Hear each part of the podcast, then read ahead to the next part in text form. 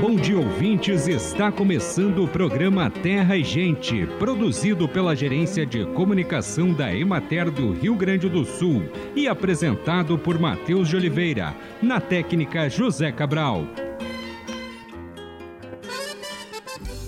Frutas e verão formam uma combinação perfeita. Nessa época do ano, precisamos redobrar a atenção com a nossa hidratação e as frutas são ótimas para isso. Elas alimentam, nutrem, refrescam, saciam e oferecem diversos benefícios importantes nessa e nas demais estações do ano. Além de serem fontes de água, vitaminas, minerais e fibras, que são fundamentais para o bom funcionamento do nosso organismo, as frutas são opção de alimento leve, que favorece aproveitar melhor as atividades do dia a dia, em especial quando é calor. Isso porque no verão, com o aumento do calor, das temperaturas, suamos mais e por isso precisamos repor mais líquidos e sais minerais que são perdidos com o suor. E as frutas e seus preparados gelados ajudam a amenizar a sensação de calor e a reduzir a desidratação. Para o verão, as frutas mais indicadas para serem consumidas são melancia, abacaxi, pera, pêssego e manga pelos altos teores de vitaminas e por favorecerem a hidratação do corpo. No ano em que o Programa Estadual da Agroindústria Familiar completou 11 anos de existência, 1.780 agroindústrias familiares do Rio Grande do Sul encerraram 2023 habilitadas a utilizar o selo Sabor Gaúcho. O selo é uma marca de certificação dos produtos originários da agricultura familiar do Estado. O objetivo da marca é servir de atrativo à comercialização, facilitando a identificação dos produtos nos supermercados, feiras e pontos de venda, indicando que são provenientes da agricultura familiar e encontram-se legalizados sob o ponto de vista ambiental, tributário e sanitário, com geração de emprego e renda no campo, desenvolvimento sustentável e preservação do meio ambiente. Além disso, outro propósito da utilização do selo é oferecer produtos diferenciados, saudáveis saudáveis e de qualidade, incentivando os arranjos produtivos locais e as cadeias curtas de comercialização, contribuindo para a permanência das famílias no campo e, paralelamente, levando seus produtos à população das cidades.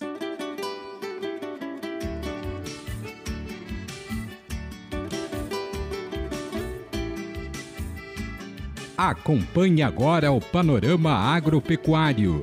A ocorrência de chuvas em 16 e 17 de janeiro contribuiu para a restauração dos níveis apropriados de umidade no solo nas lavouras de soja do Rio Grande do Sul.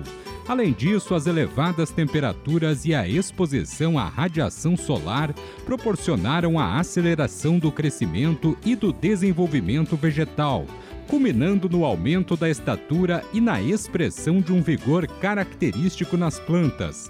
Consequentemente, foi observada significativa melhoria nas condições das lavouras em todo o estado e a diminuição de sintomas de estresse hídrico em algumas áreas.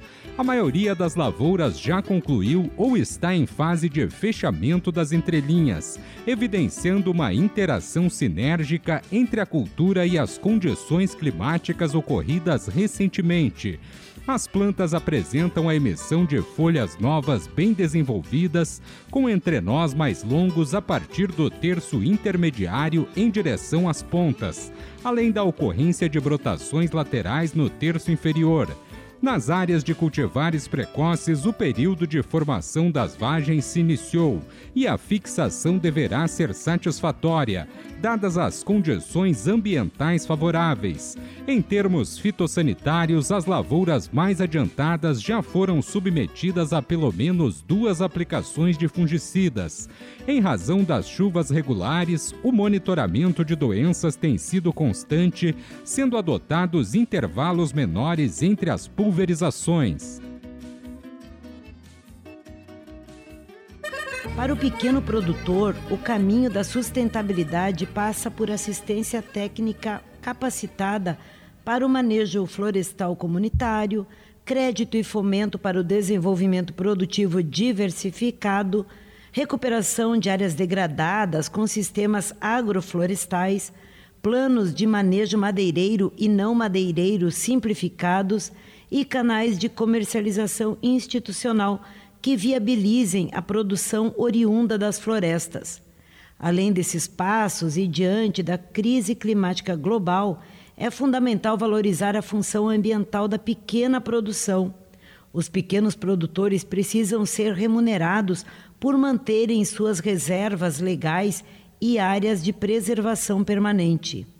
Como a pequena produção tem função social e ambiental, a agricultura familiar precisa ser fortalecida. Priorize, então, a aquisição de alimentos direto dos agricultores, nas feiras, muitas já tradicionais em diversos municípios gaúchos.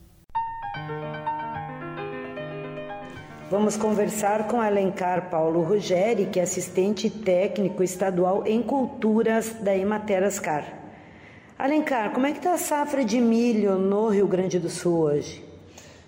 Bem, nós passamos já dos 10% da, da colheita da safra, uma safra uh, que uh, no, se apresentava no começo com uma, uma, uma situação diferente do ano passado, que o ano passado nós tivemos a grande dificuldade com a estiagem, e esse ano o excesso de chuva é que veio como dificuldade. Então, nós tivemos um ano uh, atípico, muito atípico em relação ao volume de chuvas, e isso uh, causou algumas, algumas dificuldades que não é de rotina no Rio Grande do Sul. Quer dizer, o nosso grande gargalo sempre é a falta de, de chuvas, e esse ano nós tivemos então o excesso de chuvas, que causou algumas dificuldades, principalmente em relação à aplicação da, da de fertilizantes na época adequada. Quando o produtor pôde fazer a aplicação, o volume de chuvas em determinadas regiões ele foi extremamente excessivo e isso fez com que nós perdêssemos esses fertilizantes que foram aplicados. E se não perdeu, o produtor não conseguiu aplicar, passou a fase, então essa foi uma dificuldade inicial que nós tivemos. Posteriormente, também na época do florescimento, a persistência das chuvas, então, uh, interferiu na questão da polinização.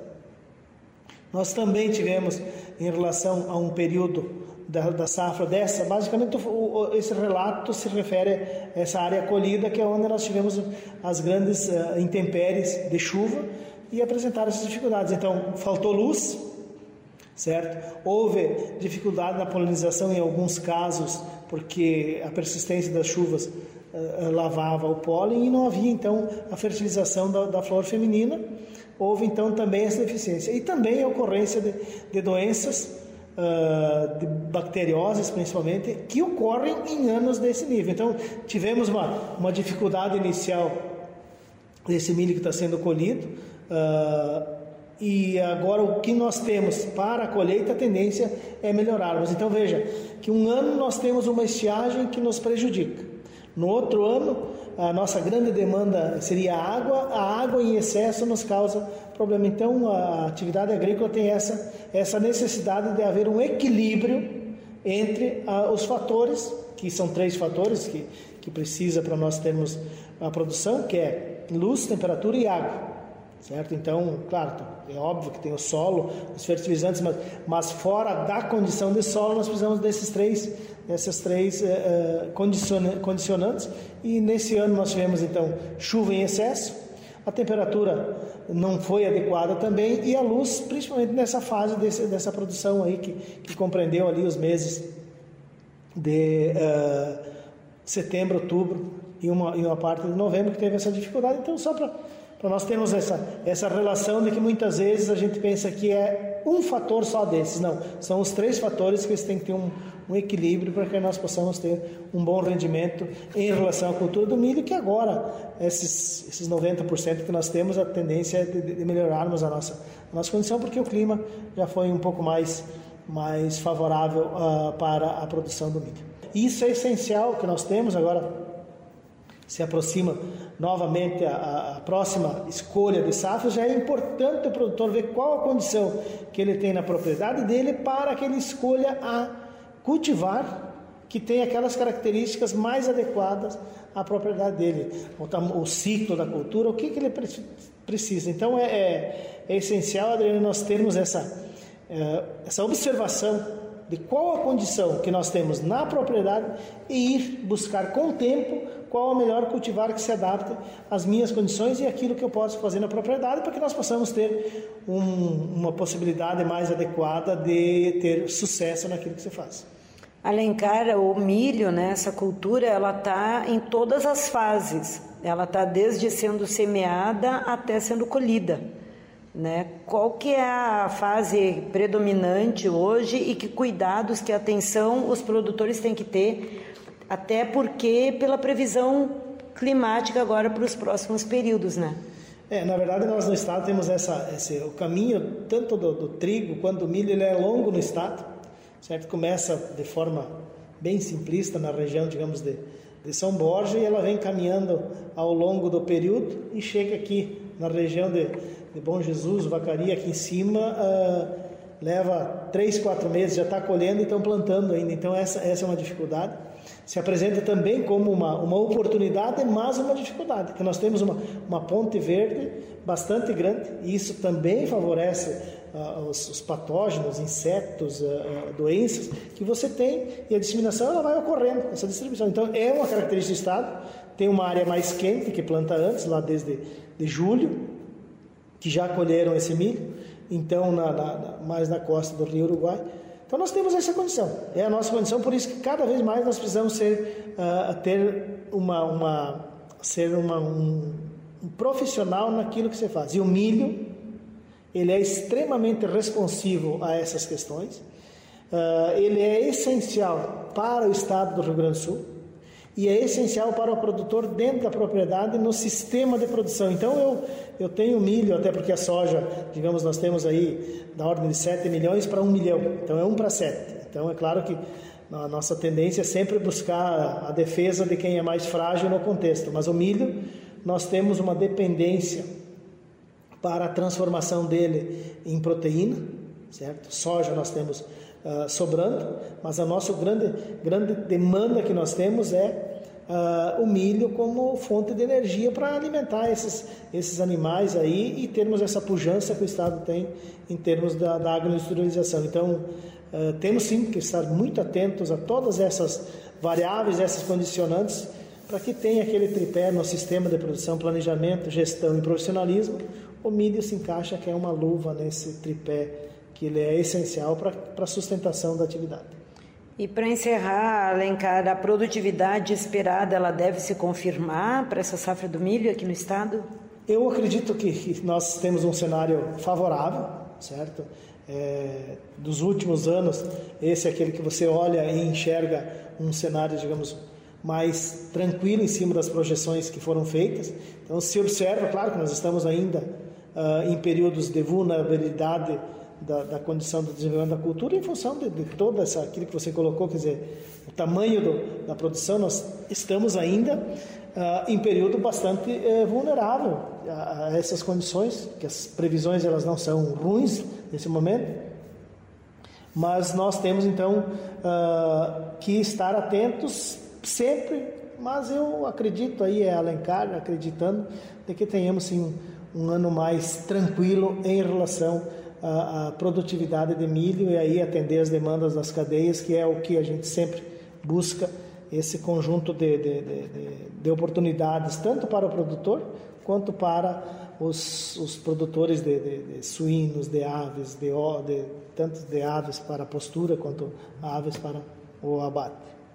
Tá ok? Então a gente conversou com Alencar Paulo Ruggeri, que é extensionista da Emater e assistente técnico estadual em culturas.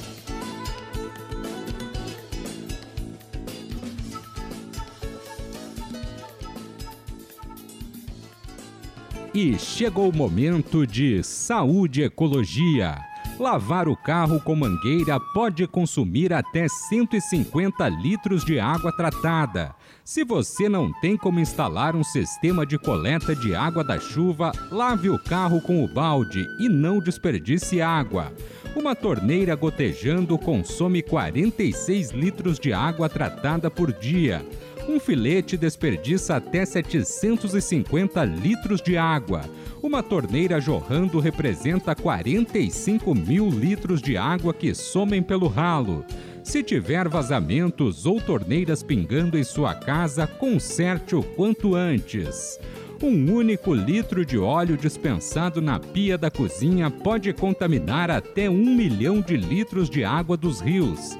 Óleo de cozinha deve ser acondicionado em uma garrafa PET ou um vidro e destinado para reciclagem.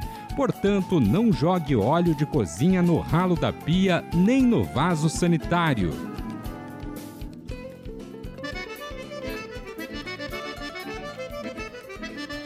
Acompanhe os preços recebidos pelos produtores do Rio Grande do Sul na última semana.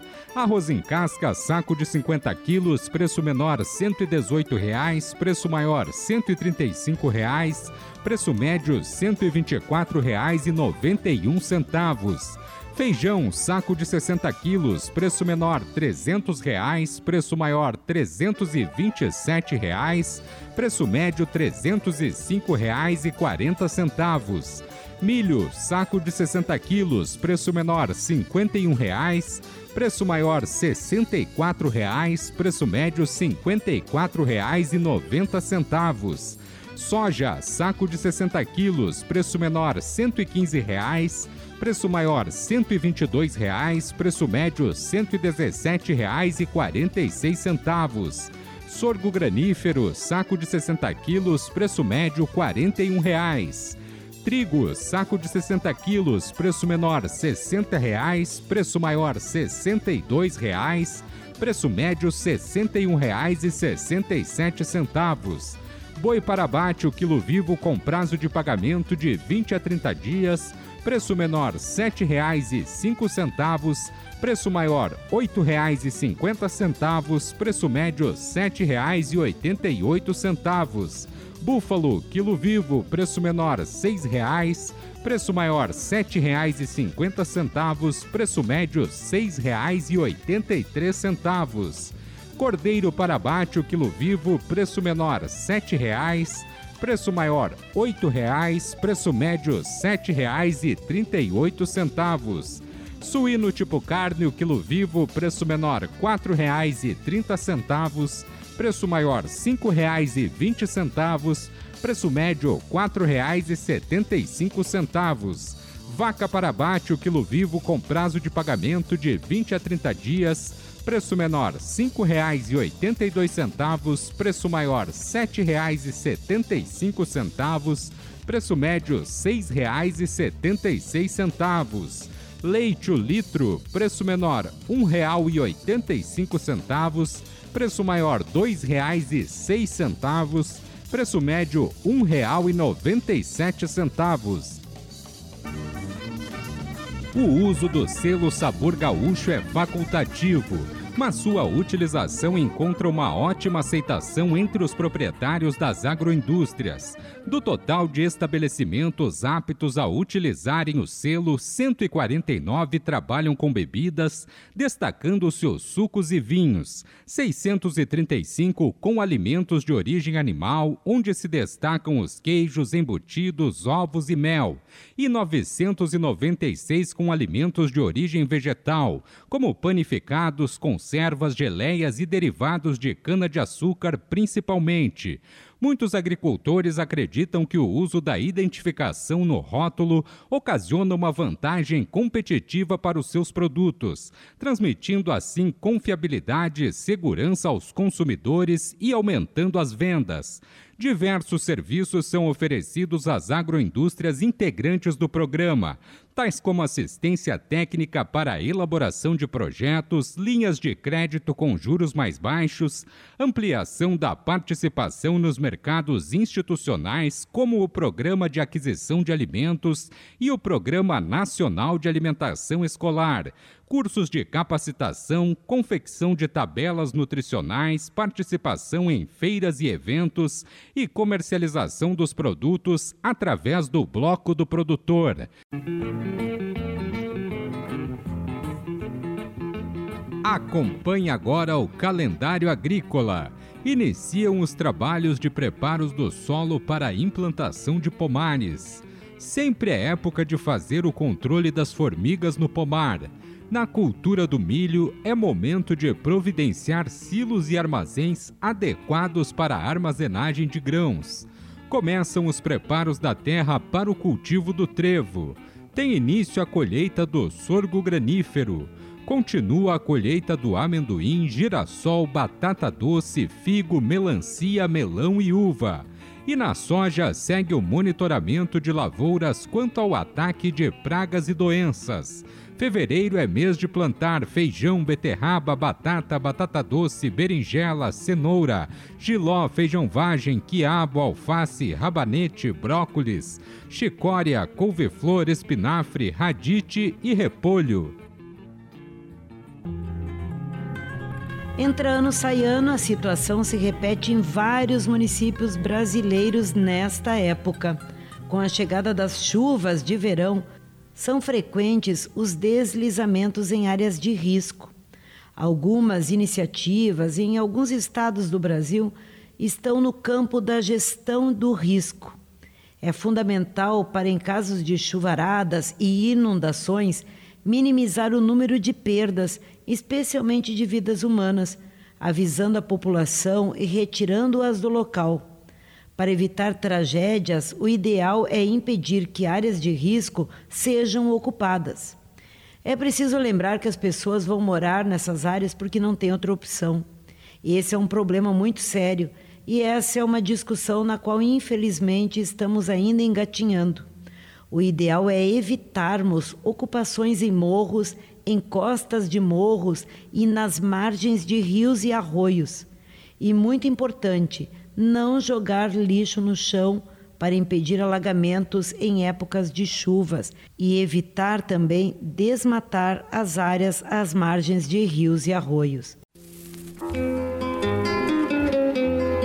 Bem, amigos, hoje nós vamos ficando por aqui. Esperamos por vocês na próxima semana com mais um programa Terra e Gente. Um bom dia para todos.